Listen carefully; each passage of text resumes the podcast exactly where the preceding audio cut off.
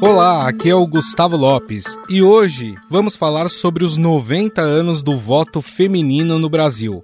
Mas quem vai apresentar o podcast é a repórter do Estadão Adriana Ferraz, que fez este especial junto com a repórter Natália Santos. Diga lá, Adri!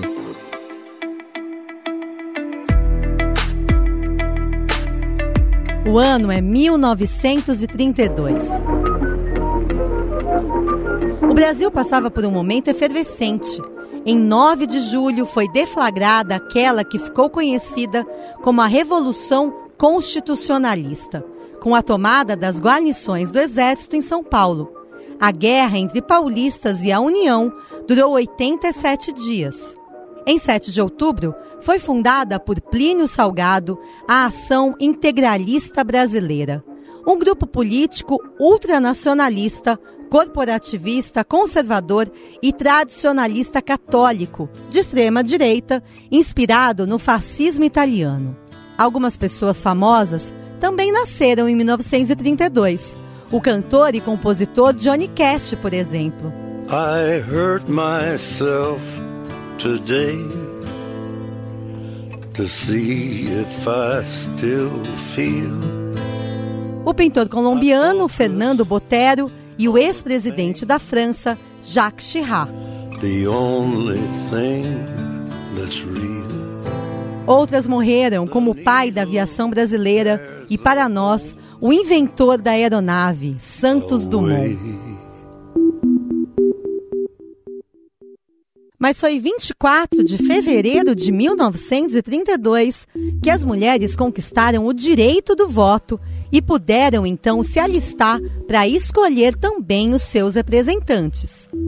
Foi através de um decreto do então presidente Getúlio Vargas que instituiu o novo Código Eleitoral, no qual as mulheres puderam exercer sua cidadania, como conta a historiadora Mônica Karavaitik, que é também professora da PUC do Rio Grande do Sul ali já em dezembro de 30, eles já fizeram uma comissão legislativa, né, que era para reformar todas as leis do país, e entre essa comissão estava a comissão eleitoral, né, que no final acabou saindo o Código Eleitoral lá em 32, né? Ah, então, ah, eu acho que essas mulheres, né, essa pressão que elas fizeram foi mais determinante para que o voto não fosse restritivo para as mulheres, ah, fosse considerado então uh, nos mesmos termos para homens e mulheres, porque a única uhum. diferença que teve então é que o voto para as mulheres foi considerado facultativo.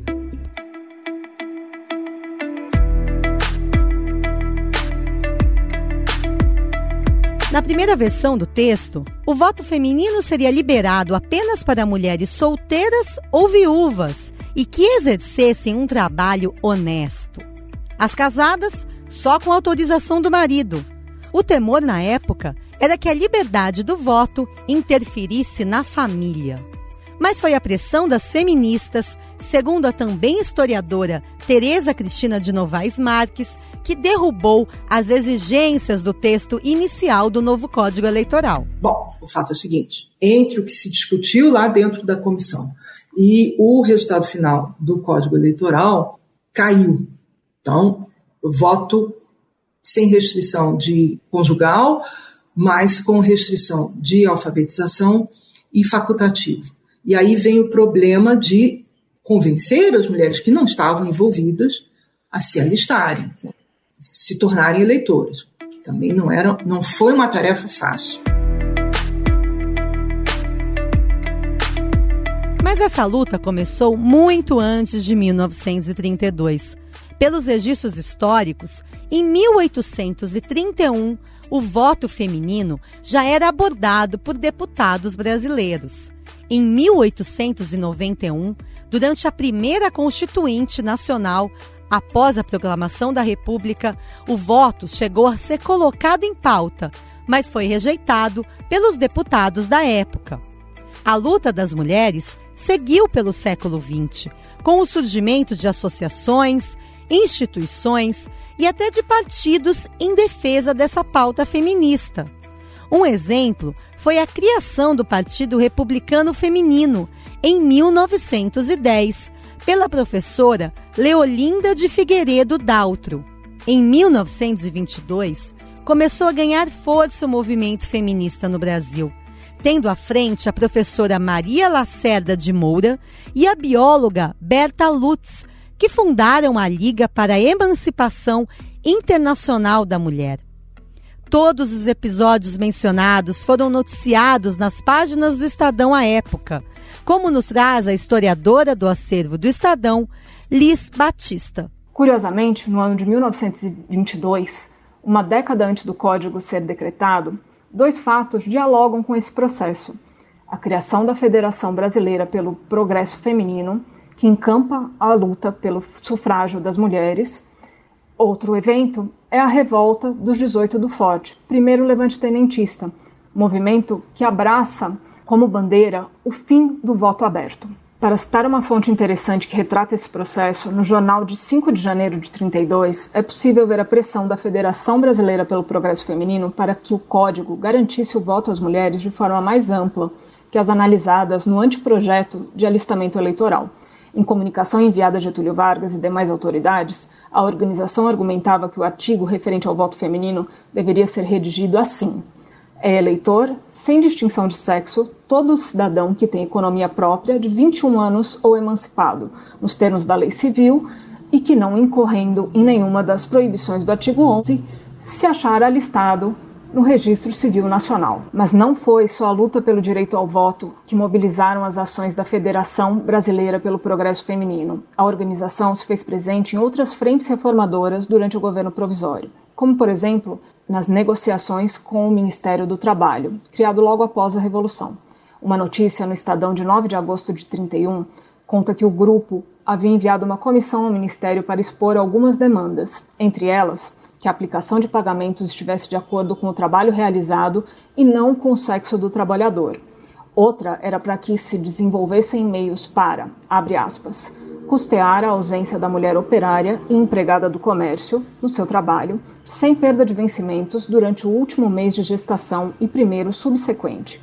O texto segue contando que a federação solicitou igualmente que a futura legislação do trabalho não permitisse a demissão de mulher que trabalha pelo fato de casar-se, podendo, abre aspas, competir a ela resolver o assunto, uma vez que a mãe de filhos pequenos que trabalha o faz para ganhar-lhes o pão.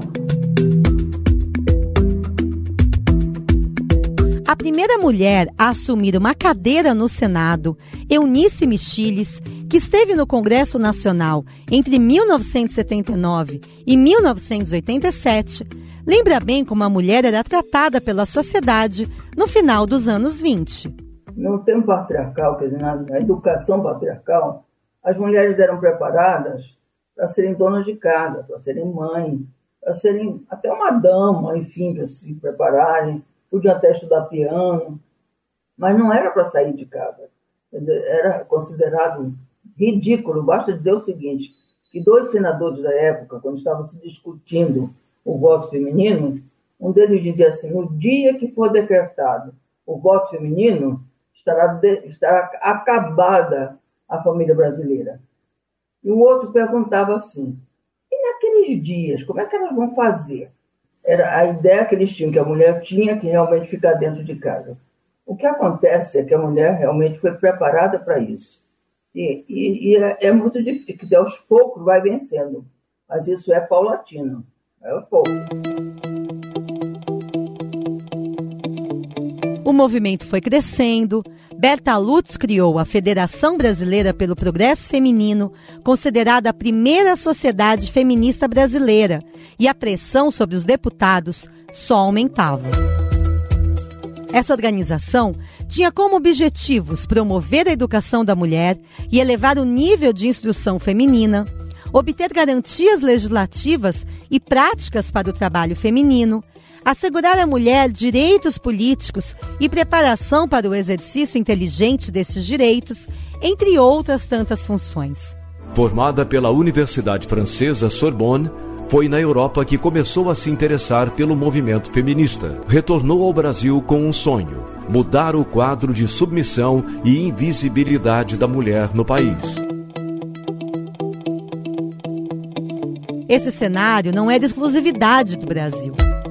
Na França, por exemplo, o voto feminino se tornou realidade em 1944 e na Suíça em 1971. Aqui no país, as mulheres puderam votar pela primeira vez em 1933, quando houve a eleição para a Assembleia Nacional Constituinte.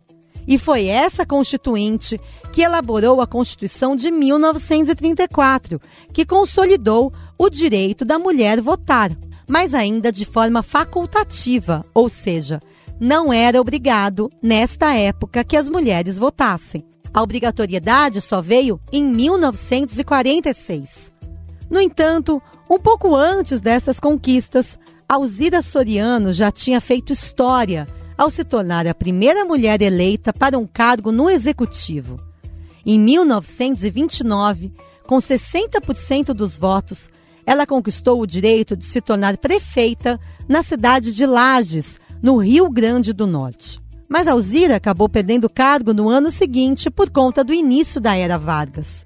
Primeira senadora do Brasil, Eunice Michiles lembra bem como foi a sua chegada à casa e dá exemplos de como o espaço não estava preparado para receber uma senadora. Não havia mulher nenhuma para que banheiro.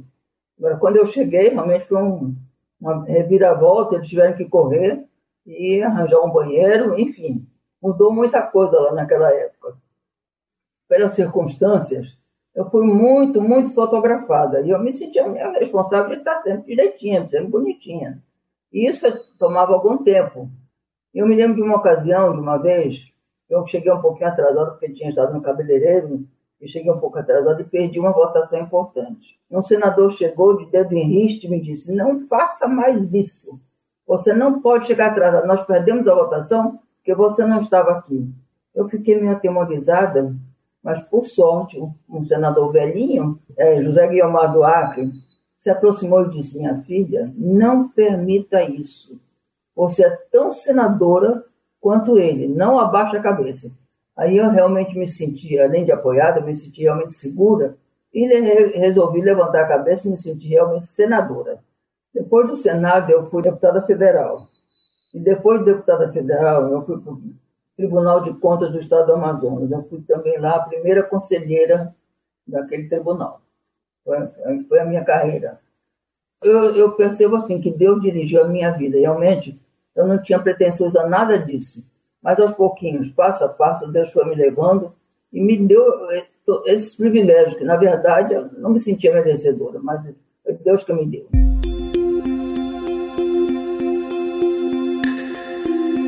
A cientista política da Fundação Getúlio Vargas de São Paulo, Graziela Testa, explica que essa falta de representatividade do início dos anos 20 permanece até hoje. Vamos lá, a gente teve umas primeiras parlamentares pioneiras é, que terminaram por ser exceção dentro de um processo é, mais amplo e que, que, que não gerou essa trilha que, que consolidasse uma representação feminina. Isso tem muito a ver também com a, quem vota. Né? Então, nesse processo, ao longo do tempo, a gente faz uma comparação é, do início do século XX é, com o período atual, mas quem pode votar muda muito durante esse período.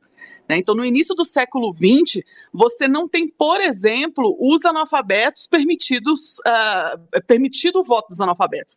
Ele só vai ser permitido em 1988. Se você pensar nessa primeira metade do século XX, você tem uma boa parte da população que não vota, que não tem direito a voto.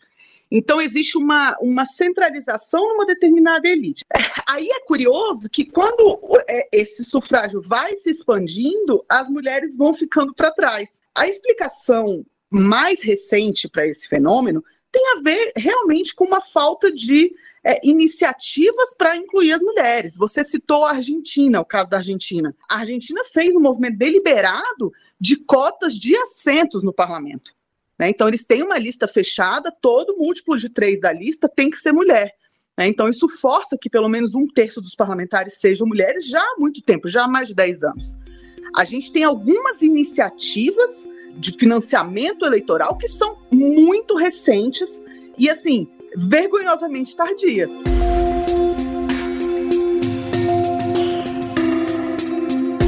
Quem corrobora essa fala da cientista política Graziela Testa é a senadora Simone Tebet, única mulher pré-candidata à presidência da República este ano. E óbvio que ser a primeira, a única candidata, pré-candidata mulher, já mostra num universo de oito, nove, só timbre masculino, tendo o Brasil, né, a maior parte da população brasileira do sexo feminino, já mostra a falta de avanço mesmo nessa questão, né? É, tudo para nós é mais difícil. Tudo para nós vem com luta, vem com muito suor. E eu acho que se a gente pode carimbar uma característica da mulher que faz política é coragem. E se não tiver, tem que fazer nascer dentro do coração, dentro da alma, a capacidade de reagir, de se indignar. E acho que duas, duas coisas nos movem na política, né? A indignação contra as injustiças, isso que coloca a mulher dentro da política. Quem não tem essa indignação pela injustiça social não entra na política, porque não é fácil, e depois percebe que tem que aliar essa indignação, essa vontade de servir, a coragem de fazer as coisas, porque para nós sempre é mais difícil, tem que estar preparada mesmo para toda sorte de violência que vai vir, e não acontece uma única vez. E muitas demoram até para perceber quando ela é velada, né?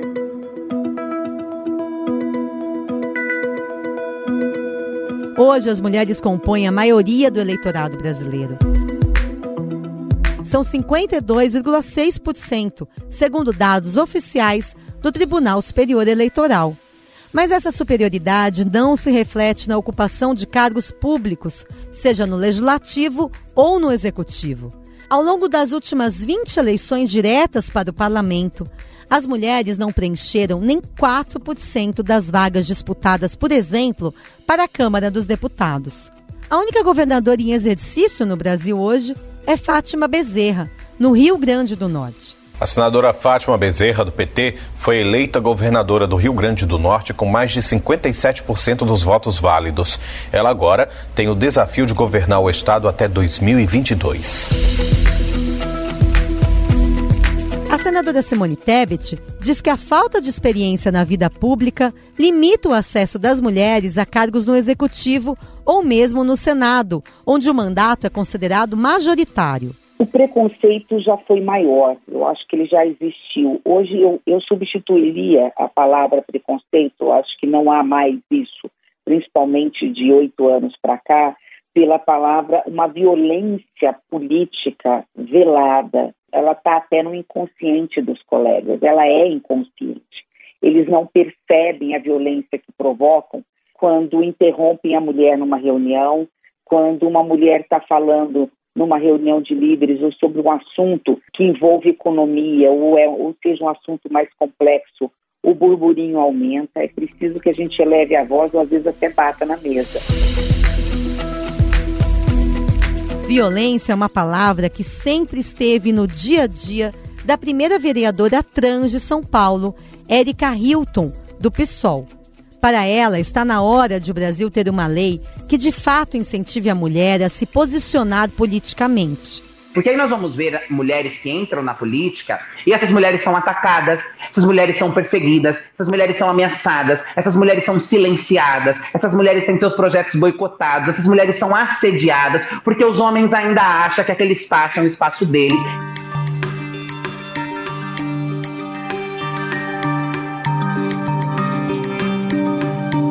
O atraso do Brasil em relação às mulheres na política pode ser traduzido em números. O país está na posição de número 133 entre 193 nações em relação aos incentivos à presença feminina na política. A cientista política Graziella Testa defende que o Brasil adote a reserva de cadeiras no parlamento para as mulheres, isso além dos incentivos que já estão em vigência. Quando muito, você tem algumas, algumas ações incrementais, mas isso não entra como foco do debate, isso não entra como objetivo, e é muito claro, como eu coloquei, é muito claro por quê. Os parlamentares que estão lá é, ocupando cadeiras sabem que podem perder suas cadeiras caso uma mulher ocupe. Quando se fala que não é possível por conta do nosso sistema eleitoral, isso não é verdade. Só precisa haver um desenho construído coletivamente e a gente tem uma representação feminina de qualidade e articulada, tanto na Câmara e no Senado hoje, né? Isso é uma coisa que a gente pode dizer que talvez a gente não pudesse dizer 10 anos atrás.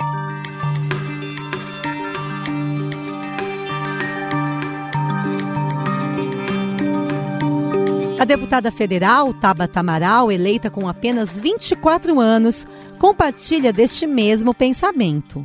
Eu acho que primeiro é importante fazer uma consideração de que a gente vem avançando, mas muito lentamente no Brasil em relação à participação das mulheres na política. Com o modelo que vigorou até a última eleição, a gente sabe que muitos partidos burlavam a regra, é, apostavam em candidaturas laranja, a gente viu um número enorme de candidatas mulheres a vice, justamente para que o recurso pudesse ir para candidaturas de homens. Então, o incentivo criado com a reserva é, na lista de candidaturas e com a reserva de fundo, claro que são dois avanços que, muito importantes na história de luta das mulheres pelo seu espaço na política, mas que a gente sabe que acabava levando a várias burlas e crimes mesmo sendo cometidos no não cumprimento dessas legislações.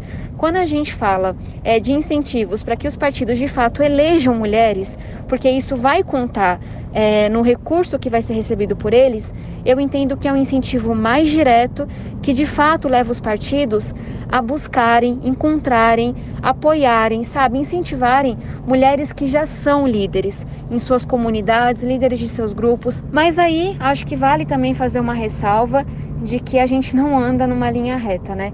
Então muitas vezes a gente vê que enquanto a gente está avançando de um lado, há tentativas de retrocesso do outro. Está em discussão nesse momento uma PEC, que é a PEC 18, que ela basicamente anistia os partidos que tiveram candidaturas laranjas e estabelece que os partidos não serão punidos é, por não cumprirem a cota mínima de candidatas mulheres. E aí também fixa um mínimo de 30% é, de recursos para candidaturas femininas, sem deixar claro que esse valor ele deve ser de acordo com o percentual de mulheres na chapa, que a gente espera que com o futuro seja cada vez maior.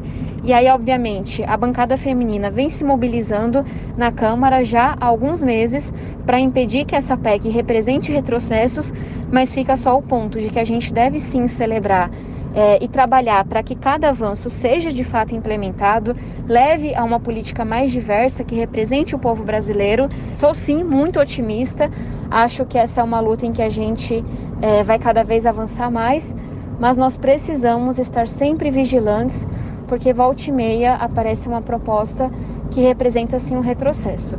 Mas enfim, a luta continua.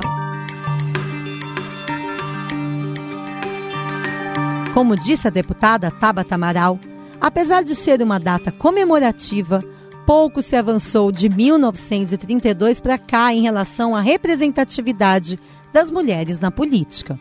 Nas eleições deste ano, uma nova regra tentará mais uma vez incentivar a participação feminina na política. O voto na mulher valerá em dobro para o cálculo do fundo eleitoral, forçando os partidos deste modo a buscar de fato mulheres em comunidades, mulheres líderes que possam exercer um cargo na política.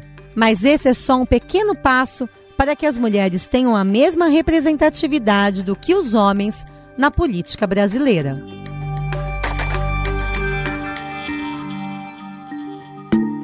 Estadão Notícias. O Estadão Notícias desta quinta-feira vai ficando por aqui. Contou com a apresentação de Adriana Ferraz, produção e edição de Jefferson Perleberg, Gustavo Lopes e Ana Paula Nederauer e a montagem de Moacir Biasi. O editor do núcleo de áudio do Estadão é Emanuel Bonfim. Mande seu comentário e sugestão para o nosso e-mail podcast@estadão.com. Um abraço e até mais.